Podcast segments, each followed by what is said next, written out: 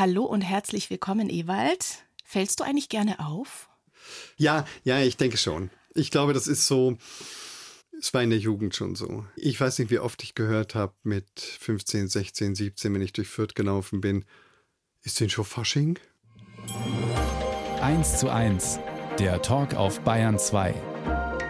Anja Scheifinger im Gespräch mit Ewald Ahrens, fränkischer Bestsellerautor. Und außerdem Lehrer und er moderiert das Feiertagsfeuilleton in der Zeit für Bayern hier auf Bayern 2. Das ist auch der Grund, warum wir uns duzen. Wir kennen uns aus dem BR-Studio Nürnberg. Wobei kennen, eigentlich lerne ich dich wahrscheinlich heute richtig kennen. Aber wir das kennen ich doch sehr. uns ein bisschen vom Sehen. Aber du hast schon geahnt, worauf die erste Frage gezielt ist. Du bist heute hier mit Hemd. Es sind wirklich sehr sommerliche Temperaturen. Du bist mit langärmlichem Hemd, mit Fliege, mit Tweethose. Das ist eine relativ leichte Baumwollhose, aber es ist eine Anzughose, es ist wahr. Also es ist dir sehr wichtig, immer du hast irgendwann mal gesagt, du bist ein Krawattenmann. Es ist dir wichtig, gestylt zu kommen. Ja, ich finde es fast ein bisschen unhöflich, wenn man sich zu sehr gehen lässt. Gegenüber meinen Schülern, gegenüber meinem Publikum. Ich finde, die haben verdient. Also wenn, wenn sie schon dann vielleicht nicht zuhören mögen, dann haben sie wenigstens was zu sehen. du hast es als Jugendlicher schon anhören müssen. Das heißt, du bist als Jugendlicher auch schon mit Krawatte oder Fliege gekommen? Na, das war eher, es gab so ein paar Stile, die ich so durchprobiert habe. In der Zeit lang habe ich natürlich wie die meisten Jugendlichen, die irgendwie mit sich hadern, zwei Jahre lang nur schwarz getragen. Aber das auch dann tatsächlich auch in, sind wir in Anzügen in die Schule gekommen. Wir kamen uns so ein bisschen vor wie, wie so eine 50er, 60er Jahre französische Intellektuellen-Klick, so ein bisschen Sartre und ähm, Simone de Beauvoir und so. Das war glaube ich, so ein bisschen unser Selbstbild. Und dem musste natürlich die Kleidung entsprechen. Denn das heißt, zwischendurch habe ich mal ein halbes Jahr lang eine Baskenmütze getragen, dann auch wieder Boga-Tüte und so. Also es war ein Ausprobieren, aber es war schon immer ein bisschen eigenartig. Also Hat Jeans es auch was waren Schauspielhaftes manchmal? Ja, ich fürchte, das ist schon drin. Ich wusste ja nicht, auch mit 14, 15, 16 wusste ich nicht, ob ich jetzt Filmemacher, Schauspieler ähm, oder eben Schriftsteller werden sollte. Ich wusste nur, es würde irgendwas Künstlerisches sein. Das Schauspielerische ist schon ein bisschen drin. Ich glaube, dass äh, es Einschlaglehrer gibt, die werden Lehrer, weil sie ein schauspielerisches Gen in sich haben. Und Vielleicht kriegen sie sonst kein Publikum, denn Schüler müssen immer zuhören. Ich habe jetzt gerade so dein Buch währenddessen aufgeschlagen, Meine kleine Welt, also eines von mehreren Büchern, da hast du so Anekdoten, lustige Familiengeschichten. Da, glaube ich, beschreibst du dich schon auch selber, wenn du sagst, ich bin Krawattenträger, ich bekomme meist zwei Einladungen zu Vernissagen, weil Krawatten in der Kunstszene verwirren. Kokettierst du da schon auch ein bisschen damit, oder? Ja, natürlich. Ich bin mal gefragt worden, ob dieser Hut, diese Krawatten, ob das so eine Sache sein, ein gewissermaßen so ein Corporate Design herzustellen für die Schriftstellerei und so. Aber das war überhaupt nicht so. Das war alles schon vorher da, weil ich, weil ich das eben einfach auch gerne trage. Manchmal finde ich, sieht's ja auch, je nachdem, welchen Hut du aufhast, aus wie aus einem Film der 20er Jahre entsprungen. Ist, wäre das eine Epoche oder gibt es irgendeine Epoche überhaupt, wo du sagst, da würde ich gern mal kurz Mäuschen spielen? Oh ja. Ich bin ja auch Historiker. Dieses unglaubliche Aufbruchsgefühl, einmal so in den 1880er, 90er Jahre, das wäre so etwas, da würde ich lieben gern mal dabei sein. Einfach das Spüren dieser Technikgläubigkeit, diese ungebrochene Glaube auch an die humane und humanistische Fortentwicklung der Menschheit. Das wird ja erst durch den Ersten Weltkrieg gebrochen. Das muss in mancher Hinsicht schon eine magische Zeit gewesen sein. Und dann tatsächlich wären es die 20er und 30er Jahre nochmal, weil es gerade in Deutschland so eine ungeheure Blütezeit der Literatur war. Und da gibt es so viel, was ich davon gelesen habe. Ich würde gerne Tucholsky einmal, den hätte ich gerne mal getroffen. wärst du dann da auch Schriftsteller oder wärst du Lehrer oder wärst du ganz was anderes? Oder doch der Schauspieler? ich glaube in der, ja, ich glaube, dass es da wohl eher die Schauspielerei gewesen wäre, aber ich kann es echt nicht sagen, weil ich kann ja so ein bisschen die Schauspielerei ausleben. Ich habe ja mit meinem Bruder und noch anderen Schauspielern so ein kleines literarisches Kabarettprogramm die drei von der Brandstelle und da bin ich dann doch relativ regelmäßig auf der Bühne. Und da bin ich aber dann der, der Laie unter den Profis und die schauen dann ein bisschen mitleidig auf mich runter und sagen, du bist ja gerade über die Bühne gegangen, aber da sitzt jemand, also den man natürlich nicht sieht, aber das haben die alle im Kopf. Die kennen ihre Gänge ganz genau. Und ich als Laie stolper dann einfach gerade durch. Und wurstelst dich durch. Ja. Weil du gerade gesagt hast, du würdest so gerne Tucholsky treffen. Warum? Das war auf jeden Fall ein Idol. Ich denke, ich habe ihn so mit 14, 15 entdeckt. Ich habe das so sehr geliebt, wie er Leichtigkeit und Anspruch miteinander verbunden hat. Und das wäre etwas, von dem ich sagen würde, das wäre wirklich das Ziel, das ich auch immer verfolge, dass ernste Dinge auch leicht erzählt werden können, aber auch der Humor sein Gewicht hat in der Welt. Denn ich finde, davon gibt es viel zu wenig. Das ist ja wahrscheinlich auch eine Mischung, die könntest du ja nicht nur jetzt als Schriftsteller, sondern auch als Lehrer im Grunde genommen gut gebrauchen, oder? Die braucht man sicher auch, obwohl das da, finde ich, ein bisschen schwieriger wird. Es ist so, die Sensibilitäten werden größer. Mhm. Also auch was den Humor betrifft. Ja, ja, auf jeden Fall. Ja, ich glaube, in, in der Debattenkultur ist ein bisschen der Humor verloren gegangen und auch die Fähigkeit, sich tatsächlich in die Schuhe des politischen Gegners zu versetzen. Und das ist ja so ein großes Missverständnis, dass politische Gegnerschaft politische Feindschaft heißt. Das ist aber heute sehr oft so und gerade bei jungen Leuten finde ich, obwohl das stimmt, das finde ich wirklich überall, dass eine andere Meinung anzuhören schwierig geworden ist. 1 zu 1, der Talk auf Bayern 2. Anja Scheifinger im Gespräch mit Ewald Ahrens fränkischer Bestsellerautor. Nach Hause zu kommen war manchmal, als wechselte man abrupt von der einen in die andere Welt. Wenn ich die Tür öffnete, war da fast immer ein Grundlärm. Manchmal fröhlich, manchmal wütend. Einer der Hunde bellte oder eine meiner Schwestern spielte Flöte oder Alma hämmerte in der Ecke im Flur, wo sie sich in einem alten Schrank eine Mini-Werkstatt eingerichtet hatte. Unsere Wohnung war zu klein. Sechs Kinder, zwei Hunde und zwei Katzen, als ob meine Eltern die Enge in der Wohnung bewusst großzügig ignorierten. Es war wunderbar, wenn man in dem Moment Teil eines bunten, lauten Ganzen sein wollte. Es war furchtbar, wenn man gerade ein einzelner Mensch sein wollte. Man wurde sofort hineingesogen. Ein Ausschnitt aus Der große Sommer, der vorletzte Roman meines Gastes Ewald Ahrens in 1 zu 1 der Talk auf Bayern 2. Welche Parallelen kann man da ziehen von dem Friedrich im Buch zu dir als Jugendlicher? Eigentlich fast keine, denn wir waren sieben Kinder. Und ansonsten stimmt jedes Wort, oder? Stelle ich es mir gibt, zumindest so vor ein bisschen. Also es gibt schon viel, was ähnlich war. Der ähm, Frieder ist so wie ich ein schlechter Schüler, weil er Flausen im Kopf hat, weil er an alles andere denkt. Und er fällt durch, so bin ich auch durchgefallen in der neunten Klasse, und muss für die Nachprüfung lernen bei seinem äußerst gestrengen Großvater und das habe ich auch getan.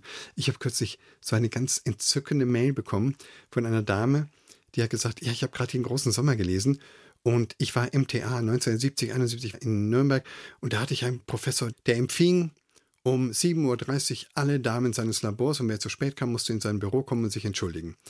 Hatten Sie den vielleicht als Vorbild? Und ich habe jetzt zurückgeschrieben, das ist mein Großvater. Aha. Der stand im Hygienischen Institut vor und der war genau so. Und da habe ich für die Nachprüfung gelernt, habe sie bestanden und bin dann im Jahr darauf in fünf Fächern durchgefallen. Das hat sich richtig gelohnt. Wir greifen schon ein bisschen vor. Ich mag noch so ein kleines bisschen zurückkrabbeln. Du zeichnest ein Porträt deiner Mutter darin auch, mhm. die, glaube ich, so die Patente war in der ganzen Familie. Oder allein schon, ich meine, sieben Kinder zusammenhalten, zeichnet das ja wohl schon aus. Und der Papa, der tatsächlich auch so viele Flausen im Kopf hatte, wenn ich das so richtig verstehe. Ich glaube, dieser Vater ist, das ist natürlich sehr stark nochmal übertrieben. Mein Aber Vater, du hast es in den Interviews schon auch ähnlich erzählt. Ja, ne? mein Vater war Pfarrer und schon sehr, ich würde mal sagen, in so einem auch in dem positiven Sinn versponnen, ein, ein Mystiker, der hätte wunderbar ins Mittelalter gepasst. auch ob jetzt in ein Kloster oder nicht, aber er hätte wunderbar da reingepasst, wo an den theologischen Universitäten disputiert wurde. Tage, Wochen, Monate lang. Das wäre seine Welt gewesen. Er ist sagenhaft unpraktisch gewesen. Und wo zwischen den beiden ordnest du dich ein? Ich bin handwerklich sehr begabt, tatsächlich. Ich habe mein Häuschen ausgebaut, ich habe Wasserleitungen gelötet und Abflussrohre verlegt und Dächer gedeckt. Vielleicht auch so ein bisschen, auch in der Abgrenzung zu diesem, ja, doch mehr, sagen wir mal, geistigen Schaffen. Obwohl ich da auch denke, ich würde das nicht überhöhen. Da ist auch sehr viel Handwerk dabei mhm. ja, beim Schreiben. Aber trotzdem, es brauchte immer ein, ein physisches Gegengewicht. Der Papa ist Philosoph und Theologe. Ähm, den Glauben von ihm hast du aber nicht geerbt, ne? Das kann man so gar nicht sagen, okay. denn ich glaube, dass wir alle natürlich christlich aufgewachsen sind, ohne das zu hinterfragen zunächst mal, wie das bei Kindern so ist. Und jetzt war das auch nicht so, als hätten meine Eltern uns dann, wenn du anfängst zu zweifeln oder so mit 15, 16, 17, dass sie einen dann so auf Linie gebracht hätten oder dass sie dann so Druck ausgeübt hätten. Weil mein Vater wahrscheinlich selber auch immer wieder ein Zweifelnder war, gab es viele Diskussionen über Glauben, über Religion. Also es wurde auch schon im Haus in Frage gestellt. Ich glaube, ich könnte niemals sagen, dass ich Atheist bin. äh, es ist immer noch so, dass äh, ich das Gefühl habe, wenn ich in eine Kirche gehe, dass ich nach Hause komme. Mhm. Weil es einfach so eine Kindheitssache ist. Aber auch, was 2000 Jahre ja, Literatur, Wissenschaft, Kultur ausmacht, ohne das geht es irgendwie nicht. Und dieser Wurzeln, sich bewusst zu sein, das bin ich wohl sehr. Ich würde mich als Agnostiker bezeichnen, glaube ich. Aber ich, ich, merke ich, auch da ein Zweifeln. Ich, die letzten Fragen, ach, ich denke mir, wenn ich sterbe, dann sehe ich das schon. Da Aber müssen wir uns hab, alle überraschen. Du bist der älteste von sieben Geschwistern. Mhm. Bürde oder Freude oder alles? Ich kenne es ja nicht anders. Und für mich ist es eine schöne Position. Ich weiß, dass ich manchmal so, wenn ich das so im Rückblick betrachte, dass ich dann wahrscheinlich schon manchmal in die Pflicht genommen wurde.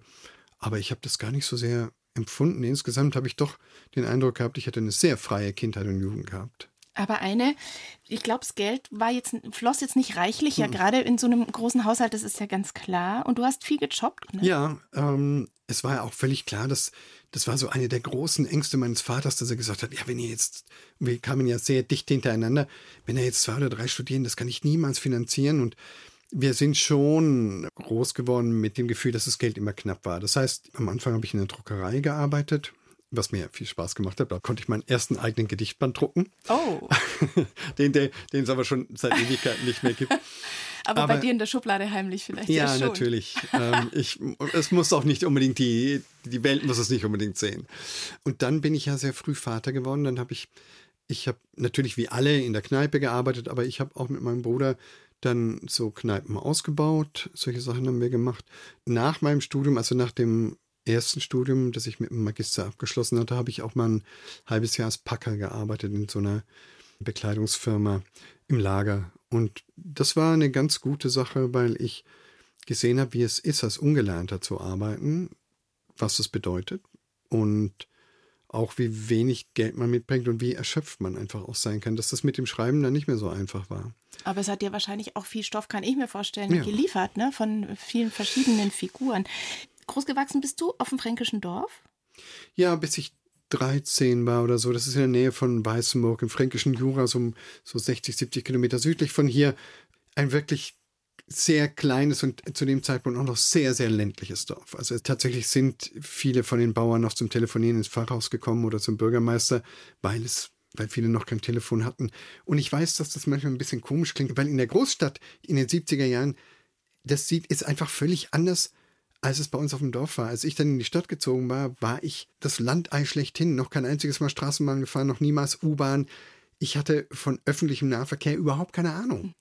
Und dann bist du plötzlich doch in der Metropolregion. Ich will jetzt nicht sagen, dass Fürth großstädtisch wirkt, aber ähm, an dem ersten Abend, an dem wir umgezogen waren, bin ich um im Viertel oben gegangen, habe jeden mit guten Abend begrüßt. Die haben auch gedacht, ich bin bekloppt oder so. Müssen die vielleicht wieder lernen. Ich mache das auch manchmal in Nürnberg. Aber da gucken sie auch immer alle erstaunt. Du warst auf der Intensivstation mit 18, mehrere Monate sogar. Ja. Hat dich das mal so kurz rauskatapultiert aus dem normalen Schülerleben? Was ist so die Erinnerung an die Zeit? Schon sehr. Ich hatte eine Darmkrankheit, also Crohn. Es kann sehr belastend sein, aber es ist nicht lebensgefährlich. In meinem Fall war es aber so, dass sich, dass jedes Mal die Entzündung so heftig war, dass es zu einem Darmverschluss kam. Und das ist aber nicht gleich erkannt worden. Und so war ich dann schon, ja, ziemlich vergiftet und auch ziemlich abgemagert, als ich dann in der Klinik war. Und das hat mich rausgeworfen. Das war im Abiturjahr also das hat sich so über anderthalb Jahre eigentlich hingezogen etwa. Und ja, dann liegst du auf der Intensivstation und dann merkst du plötzlich, ja, du merkst einfach, ja, was soll ich sagen, du merkst einfach, dass du sterblich bist. Und das ist das, was du als 18-, 19-Jähriger eigentlich nicht hast, sondern da fühlst du dich, mir gehört die Welt. Und dann geht man verunsichert raus, erstmal. Aber auf der anderen Seite ist es natürlich auch eine große Chance, ja, weil du dich dann mit dir beschäftigen musst, dir überlegen musst, wie lebe ich denn eigentlich und du bist dann, ich glaube nicht ganz so gedankenlos. Ich glaube, wer eine, wer eine schwere Krise durchgemacht hat in seiner Jugend, sieht manche Dinge dann anders. Also das einmal hatte mich schon in einer gewissen Weise beeinflusst. Und dann zehn Jahre später dann der, dieser relativ schnelle, überraschende Tod meines Bruders, der an Krebs, äh, der an Krebs ist. gestorben ist, was dann natürlich auf der einen Seite viele Ängste auslöst, aber dann auch nochmal dir die Endlichkeit vor Augen hält. Und für mich war das dann nochmal ein Punkt, an dem ich mir ein zweites Mal so darüber bewusst geworden bin, was wirklich wichtig ist im Leben und was nicht.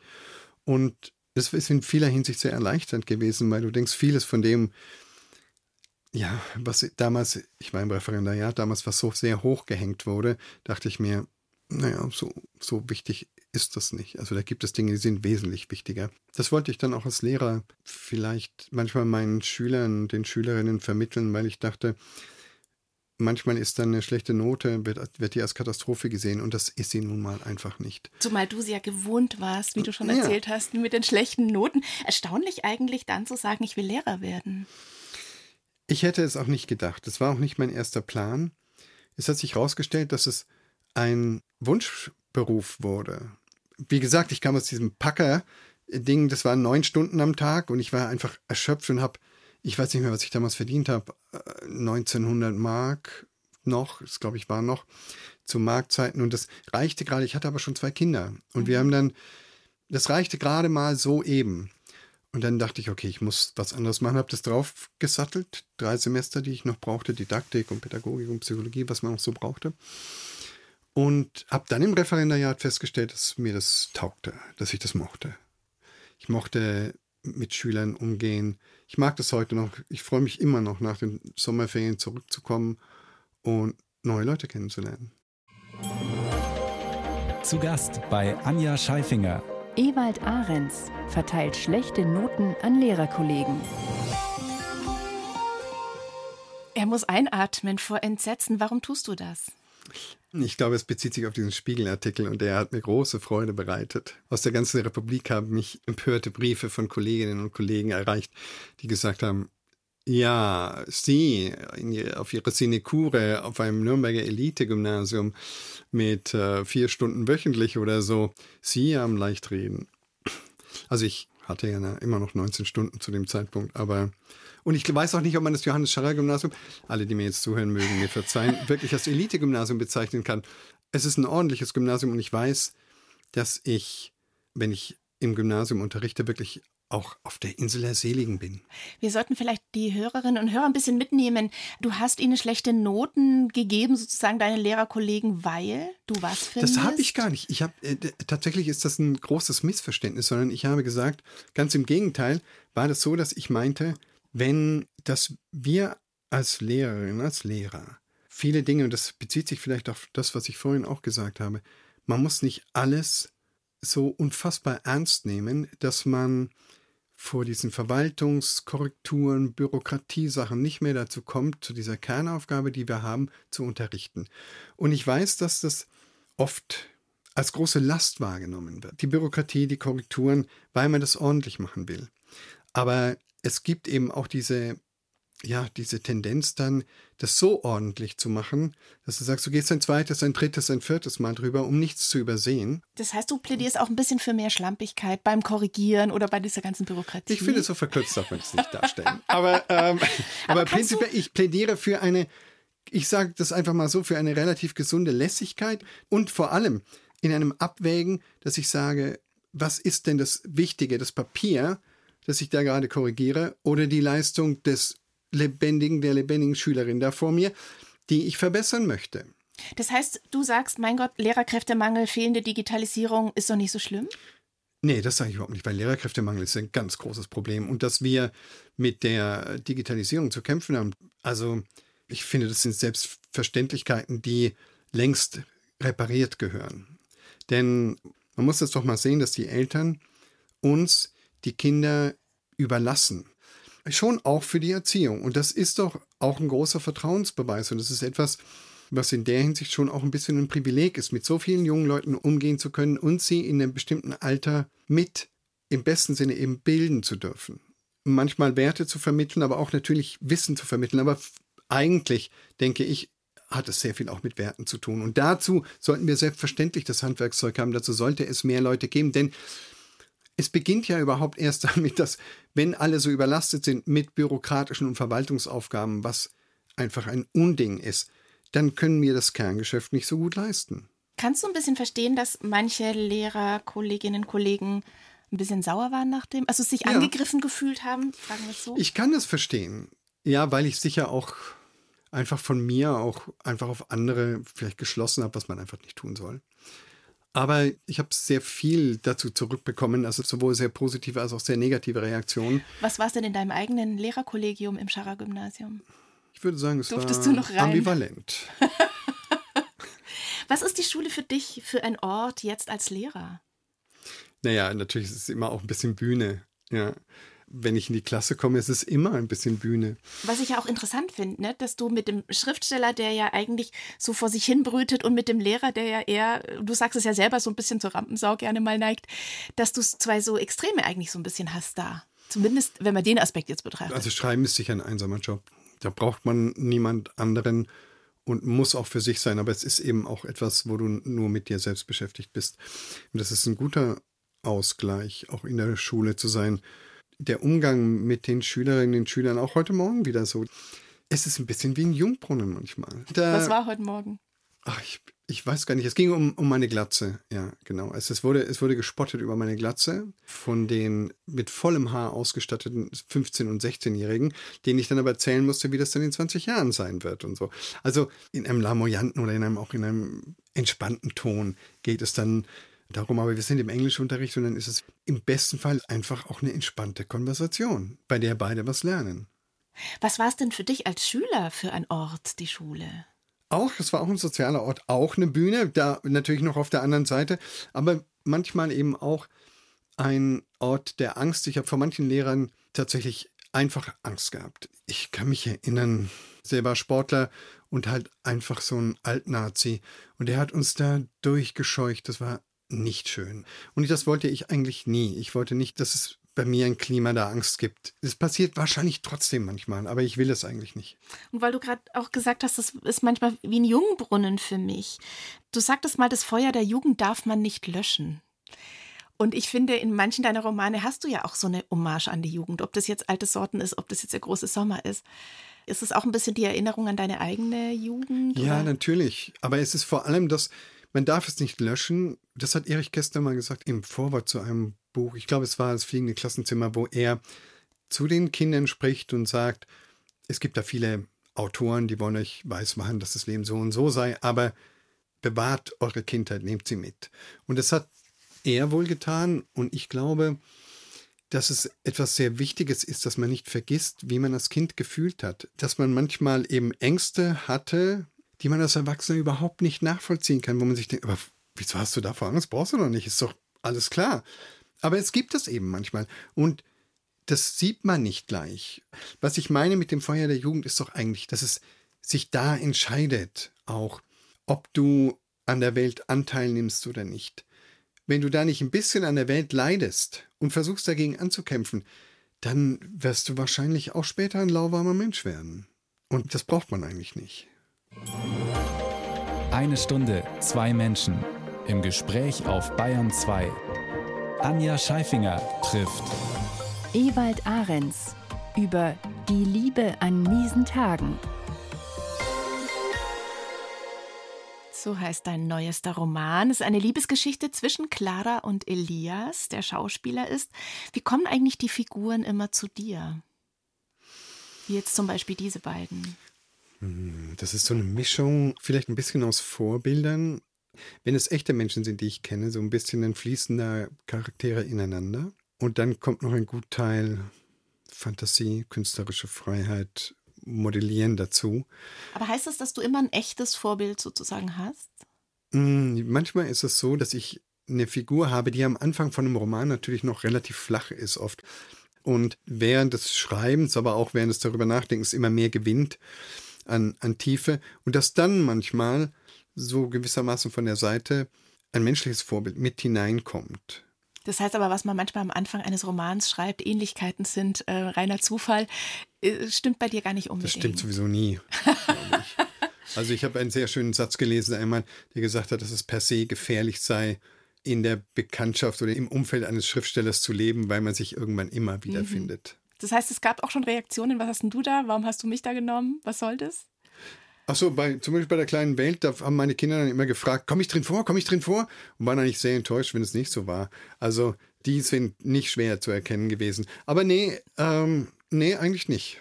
Jetzt in Die Liebe an miesen Tagen spielt ja das Wort eigentlich eine große Rolle. Es ist tatsächlich so, dass es in unserem Leben ja auch oft so ist, dass man sagt, ja, eigentlich hätte ich gerne einen Pony oder so. Und wenn man dann wirklich drüber nachdenkt, dann ist es so, ja, wenn du wirklich eins wolltest, dann hättest du eins vermutlich. Aber so ist es nur ein geäußerter Wunsch, irgendwas, dem man eben nicht wirklich nachgibt. Und wir führen oft ein Leben des eigentlich, ohne uns dessen richtig bewusst zu sein. Und aus diesem eigentlich brechen die Figuren in diesem Roman aus. Was anderes, wo ich das Gefühl habe, also wenn man jetzt nach dem roten Faden fragen würde, ich frage erstmal dich nach dem roten Faden. Wieso mich? Ich deiner deiner Bücher. Gibt es einen für dich? Äh, du meinst durch alle Bücher hindurch? Ja, was so Gemeinsamkeiten wären? Nee, das kann ich nicht sagen. Ich glaube, dazu sind sie oft so unterschiedlich. Ja, nee, könnte ich wirklich nicht also, sagen. Also was ich schon finde, was eine große Rolle spielt, sind Jahreszeiten. Ah, siehst du? Ich meine, einmal ist es ja sogar im Titel der große Sommer. Ja. Findest du das? Und jetzt in Die Liebe an miesen Tagen ist es eine Hommage an den Frühling. Immer. Es macht Spaß, es, das im Frühling zu lesen. Ich glaube, ohne das kann ich nicht. Ich bin stark vom Wetter beeinflusst. Das heißt nicht, dass schlechtes Wetter mich schlecht gelaunt machen würde, aber die Jahreszeiten haben einen Einfluss auf mein Schreiben. Das will ich nicht verhehlen. Das ist so. Und auf deinen Alltag auch? Ja, auch auf meinen Alltag. Ich bin ja ein passionierter Radfahrer, da macht es schon was aus, ob ich durch Regen und Schnee fahre oder durch Hitze und so. Also es macht natürlich, draußen sein ist ein wesentlicher Teil für mich. Ich habe das erste Mal einen Roman von dir gelesen, da kannte ich dich noch nicht. Wir sind ja Kollegen, deswegen duzen wir uns, aber da waren wir das noch nicht. Alte Sorten, ist noch gar nicht so alt, der Roman, vier Jahre alt. Mhm. Und ich war mir sicher, ich habe nicht gut aufs Cover geguckt, das mache ich oft nicht. Das muss eine Frau geschrieben haben. Erschreckt dich das? Nein, überhaupt Oder kriegst nicht. du das öfter zu hören? Ich kriege es relativ oft zu hören, was alte Sorten angeht, dass es bei Lesungen eine Verwunderung der Ausdruck gegeben wird. Ich finde das ein großes Lob. Und ich hätte mich vor zehn Jahren nicht getraut, einen Roman aus der Perspektive von zwei Frauen zu schreiben. Wenn ich so etwas höre, dann denke ich so im Stillen für mich, dass die Emanzipation auf beiden Seiten ein großes Stück vorangekommen ist. Wenn ich, wenn mir gesagt werden kann, dass ich als Mann Dinge verstanden habe, worüber sich Frauen wundern, dass es Männer verstehen können. Also es ist noch Hoffnung da. Eine andere Gemeinsamkeit, habe ich das Gefühl, ist eine Verortung im Fränkischen, oder? Sehr oft kommen ja, zumindest. Äh, das ist vor allem in den vor. letzten Jahren so geworden, weil ich mich auch ausgesöhnt habe mit meiner fränkischen Heimat, kann man sagen. Denn eigentlich ist es so, du hörst es dann ja, an meiner Diktion. Wie ich, Sie hören, hören Sie nichts, nämlich keinen Dialekt. Ja, ich kann auch gar keinen Dialekt, weil meine Mutter aus Danzig stammt. Und zumindest in den ersten 15, 20 Jahren war das so, sie hat ungeheuer darauf geachtet, dass wir keinen Dialekt angenommen haben. Es war Hochdeutsch. Und es war auch so, ich weiß, es sehe das heute so typisch Ostvertriebene, die gesagt hat, naja, wir gehen ja irgendwann wieder zurück.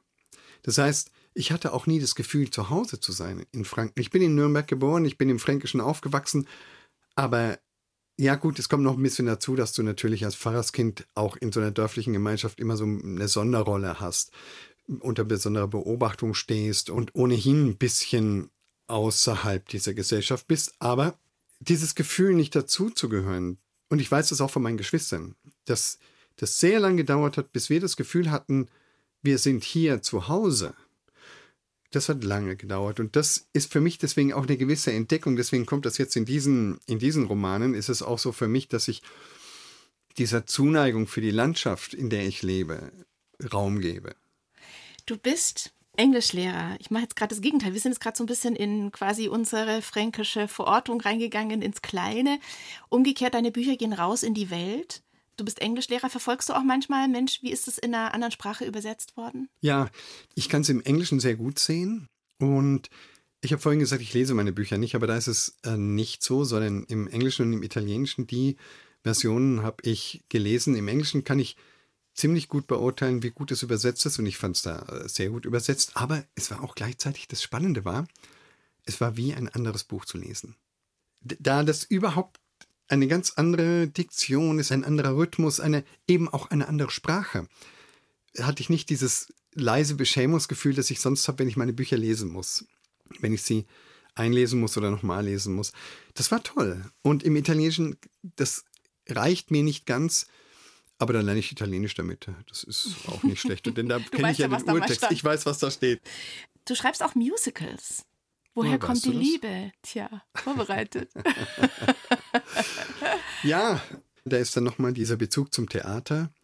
Gut, aber es ist ja nochmal was anderes, ein Theaterstück zu schreiben und ein Musical zu schreiben, du ja doch ja. einem gewissen Rhythmus, ich meine, das bist du als Schriftsteller, gehe ich davon aus, auch verhaftet bist, aber ja dann nochmal auf einer anderen Ebene. Ja, das ist natürlich nochmal ganz spannend. Äh, ich denke mir damals, als der Intendant des Fürther Theaters, der jetzt scheidende Intendant, gesagt hat, würden Sie uns nicht ein Musical schreiben? Und ich dachte mir, der Mann ist mutig. Der spricht jemanden an, einen fränkischen Provinzautoren, der noch nichts anderes als Prosa geschrieben hat, ob er ein Musical schreibt. Und da dachte ich mir, mache ich doch. Ne? Und Gelegenheit am Schopf gepackt. Ja, und das ist auch spannend, denn ich habe auch gemerkt, dass es mir liegt, Lieder zu schreiben. Also die Songs, die Texte zumindest. Und diese Zusammenarbeit mit Tilo Wolf war natürlich immer eine sehr, sehr fruchtbare auch. Der war an meiner Schule so ein Jahr unter mir oder zwei Jahre unter mir. Ich hätte ihn beinahe noch eingeholt mit dem Durchfallen, aber ich habe es nicht ganz geschafft. Spielt sonst Musik im Alltag für dich auch eine Rolle oder ja. ist es jetzt auf diese Arbeiten beschränkt? Nee, Musik spielt eine sehr große Rolle. Für mich auch so ähnlich wie mit dem Wetter oder mit den Jahreszeiten ist es so, dass ich auch beim Schreiben sehr viel Musik höre. Ja, für die Liebe an diesen Tagen war zum Beispiel tatsächlich ein Song wie eine Initialzündung, der lange in mir ja, rumging. Es ist so ein, so ein Jazz-Song aus den 50ern, A Cottage for Sale von Julie London. Und da gibt es eine Frau, die ihr Häuschen verkaufen will, weil diese Liebe zu Ende ist. Und dieses Bild fand ich so stark. Und das ist ja auch mein Eingangsbild in dem Roman. Doch Musik spielt natürlich eine wirklich große Rolle. Und ich komme eigentlich aus einer musikalischen Familie, aber mein Geigenunterricht war. Ja, ist schon ein bisschen her. War sinnlos. Das einzige Instrument, das ich noch beherrsche, ist die Blockflöte und das will man niemandem zumuten. 1 zu 1 der Talk auf Bayern 2, heute aus dem BR-Studio Nürnberg, wo mein Gast auch ab und zu arbeitet, als Moderator des Feiertagsfeuilletons in der Zeit für Bayern hier auf Bayern 2 im, sagen wir mal, Neben-Nebenberuf. Denn es gibt noch zwei andere Berufe. Was ist eigentlich Nebenberuf, was ist Hauptberuf, Lehrer oder Schriftsteller? Das konnte man noch nie trennen. Zeitlich ist es zu Schulzeiten natürlich der Lehrerberuf ein bisschen mehr, aber zu Ferien- und Wochenendzeiten ist es dann der Autorenberuf und es geht wohl auch nicht anders, weil ich habe ein bisschen den Überblick verloren, aber es sind ja dann doch schon so ein Dutzend Romane, die entstanden sind in den letzten 20 Jahren. Das kann man dann fast nicht als nicht nebenbei betreiben. Und beides machst du ja eigentlich seit Jahrzehnten, kann man sagen. Ja. Bist du überrascht, dass der Erfolg, dass dich jetzt plötzlich alle als Bestsellerautor auch vorstellen, dass der jetzt erst kommt? Was du ja bist. Also ich meine, du ja. warst ja jetzt auf den Spiegel-Bestsellerlisten vorne dran. Ich hatte schon das Gefühl, also ich war, also Ars Vivendi ist ja auch ein sehr schöner Verlag, der sich unglaublich verdient gemacht hat. Um das war die, dein erster Verlag? Ja. Ich denke, auch der Duft von Schokolade zum Beispiel war tatsächlich auch so ein Bestseller. Und es ging schon immer schön, halt sehr gemächlich aufwärts. Und dann gab es sicher einmal so ein Plateau, wo ich dann dachte, okay, jetzt von hier aus geht das jetzt nicht weiter, mehr ist nicht drin. Und das war dann aber auch glücklicherweise der Zeitpunkt, wo dann Dumont mich auch angesprochen hatte. Ich muss aber sagen, ich glaube, Dumont war genauso überrascht von dem Erfolg von Alte Sorten wie ich auch eigentlich. Denn so viel sind zunächst mal gar nicht aufgelegt worden. Und dann stellte sich aber raus, dass das wohl auch einen Nerv der Zeit traf. Und dann war das Cover natürlich wunderschön, das muss ich auch sagen. Aber es ist vielleicht so eine Vielzahl, es ist ein bisschen Glück dass das dann eben wirklich so ein großer Erfolg wurde, war wirklich eine große Überraschung. Haderst du da manchmal und denkst ja, das hätte doch auch ein bisschen früher kommen Überhaupt können? nicht. Damals habe ich natürlich gedacht, was, ja, was ist denn jetzt los? Wann werde ich verfilmt? Wann, äh, wann bin ich berühmt? Aber ich muss ehrlich sagen, dass ich denke, wenn es mit 30, 35 gekommen wäre, dann hätte ich nach diesem ersten Erfolg viel mehr gehadert. Der Druck wäre ungeheuerlich gewesen. Damit komme ich jetzt viel besser klar. Also ich finde es nicht schlecht, denn die Alternative wäre ja gewesen, dass der Ruhm dann gar nicht kommt oder so. Und dann muss ich sagen, nö, da finde ich schon ganz okay, dass er jetzt kommt. Jetzt bist du 58. Gibt es manchmal einen. Ah, ich bin 57, oh, ich habe im November Geburtstag. Das ist eine der, eine der Sachen, aber es ist eigentlich völlig er egal. Ist Simon für schon so jung. Überlegt manchmal, den Lehrerberuf jetzt an den Nagel zu hängen? Also von außen ist es schon ein, zwei Mal, also mein Agent hat gesagt, jetzt lass aber mal, jetzt schreib mal nur noch. Aber es würde mir sehr fehlen. Das heißt, du brauchst auch was Handfestes. Ja, ey, auch wirklich einfach geerdet zu sein. Mein, mein Schüler, meine Schüler sehen da überhaupt nicht den Bestseller-Autoren, der da reinkommt. Vielleicht kommen sie mal und sagen, können Sie mir ein Buch signieren für die Mama, ja. Immer für die Mama. Also es ist selten für, sich, für selbst, Ja. Aber die sind dann auch da, die haben diese gesunde Respektlosigkeit, die ich dann natürlich auf der Bühne nicht habe. Da ist niemand, der sagt, schauen Sie sich mal an, haben Sie keinen Spiegel zu Hause? Ihre Socken passen nicht zu der Hose. Ja, das würden die nie sagen. Das sagen nur meine Schülerinnen zu mir. Und das ist so eine Sache, vielleicht brauche ich das irgendwie. Dabei passen doch, wir hatten es doch auch am Anfang, von dem schick angezogenen deine Socken immer zu Hose. Äh, es gibt Wintertage, da glaube ich, da, da ist es so dunkel, dass man dann erst sieht, wie man ausschaut, wenn man in der Schule angekommen ist. Dass doch dunkelblau und schwarz zusammen sind. Ähm, ist es wahr, dass keines deiner Kinder deine Bücher kennt? Nein. Weil du hast ja gerade gesagt, die Schüler kennen es nicht, aber deine Kinder auch nicht, doch? Mm, nein, aber die lesen sehr selektiv. Also mein, mein Jüngster zum Beispiel, der würde diese Sachen, große Sommer und die Liebe, der würde sagen, naja, also das ist mir zu, das ist mir zu romantisch. Aber dafür liebt er die kleine Welt, weil es für ihn auch, das ist eine Begleitung durch seine Kindheit. Weil ja. du da eben deine Familiengeschichten notiert ja. hast. Du hast mal gesagt, wenn ich was beherrsche, dann ist es die Kunst, haarscharf am Kitsch vorbeizuschrammen. Und manchmal reinzustiefeln. Doch ein bisschen mitzunehmen von dem Kitsch. Oder liebst du Kitsch auch im Alltag? Nein. Nein, ich mag Romantik zwischendurch, bin aber im Alltag wahrscheinlich viel häufiger zynisch als romantisch. Wobei wir wissen auch seit Tucholsky und äh, seit äh, Hoffmann und was weiß ich, dass die beiden Dinge Hand in Hand gehen. Aber kitschig, nee, eigentlich nicht. Dein Jüngstes ist jetzt mit der Schule fertig? Ja. Das heißt, alle Kinder theoretisch jetzt bald aus dem Haus. Ja. Verändert das was im Hause Ahrens? Oh ja, natürlich. Dass ich mir denke, ja, jetzt wird es dann vielleicht ein bisschen leer. Und sie müssen ja auch raus. Aber die Familie spielt eine sehr große Rolle für mich. Und damit ist es den sowohl, also auch meine Geschwister, Cousins, Neffen und Nichten gemeint. Also das alles, wir sind ein Clan, der ziemlich eng zusammenhält. Und wir sind ja auch untereinander befreundet. Wir sind nicht nur verwandt, sondern wir sind auch befreundet und das macht sehr viel aus. Und, und deswegen, da gibt es ja auch ganz viele Künstler. Deine ja. Frau ist Bildhauerin. In, ähm, bei denen, die du gerade aufgezählt hast, gibt es auch Schriftsteller, gibt Schauspieler ja, und so weiter. Ja, also viel Kunst in der Familie Ahrens. Ja, wie das gekommen ist, weiß ich auch nicht.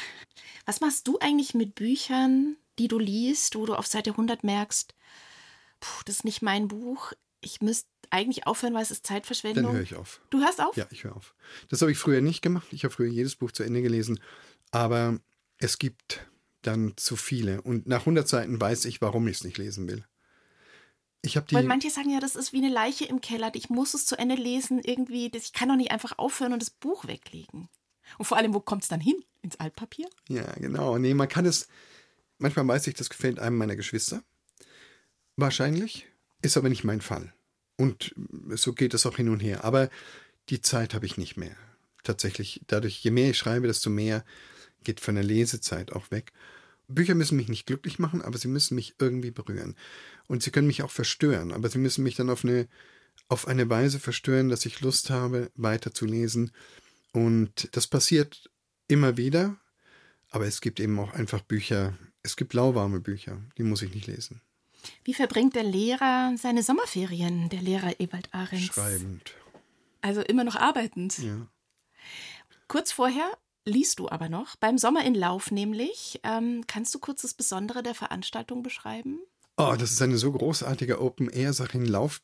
Das Publikum, das ist begeisternd, als ich das erste Mal dort gelesen habe. Das ist eine einfach schöne, entspannte Angelegenheit. Dieses Lesen unterm Sternenhimmel, dieser Literaturrausch, das gefällt mir sehr gut. Da finden Lesungen statt, Kino, ja, also Theaterkonzerte. Ähm, So wie man sich den Sommer vorstellt. Man geht aus, man kann ein gutes Bier trinken. Die haben sehr gutes Bier in Lauf übrigens. Überhaupt hat, das fränkische Bier ist ja wunderbar. das kannst du glauben. In jedem Fall liest du und bist bereits ausverkauft. Aber, so? ja, Ah. weißt du das noch gar Nee, nicht? das wusste ich nicht. Ich weiß aber auch, dass zwei Menschen noch Gelegenheit haben werden, trotzdem zu dir zu kommen, denn wir verlosen zwei Karten. Also wir verlosen eine Karte für jemanden, der dann eine Begleitung mitnehmen darf. Unter service at bayern2.de können Sie uns bitte gerne eine E-Mail schreiben und dann wird verlost, wer zu dir kommen darf. Nämlich du liest am kommenden Mittwoch. Ja. Bitte den Namen nicht vergessen in der E-Mail. Betreff Sommer in Lauf, bitte. Ich werde mit Jürgen Heimüller auftreten, der ein ganz unglaublich begnadeter Schauspieler und Musiker ist. Also, es erwartet den Gewinner oder die Gewinnerin. Ein schöner Abend. Auf was freust du dich nach den Ferien eigentlich am meisten? Auf den Schreibtisch, den du ja dann scheinbar gar nicht verlässt, wenn du sagst, du schreibst? Oder aufs Klassenzimmer? Also an dem Tag, wenn ich zurückkomme, dann freue ich mich auf mein Klassenzimmer auch. Auf jeden Fall. Das ist dann auch wieder eine Abwechslung. Tatsächlich sind die Sommerferien tatsächlich die Zeit, in der ich am, am längsten am Stück schreiben kann. Und es wird eine Woche Urlaub geben, aber ansonsten schreibe ich tatsächlich. Dann danke ich dir ganz, ganz herzlich, Ewald, dass du hier warst für 1 zu 1 der Talk aus dem BR-Studio Nürnberg. Dankeschön. Vielen Dank für so ein schönes Gespräch mit mir. Urlaubszeit ist Lesezeit, also man kann eines deiner Bücher lesen. Urlaubszeit ist, finde ich, auch Podcast-Zeit, zum Beispiel von unseren 1 zu 1 Talks in der ARD Audiothek. Auch der Podcast Bergfreundinnen, die sind nämlich gerade unterwegs mit dem Rad von München nach Paris, haben gerade angefangen und posten jeden Tag eine Folge in der ARD Audiothek oder eben überall, wo es Podcasts gibt oder in ihrem Instagram-Kanal.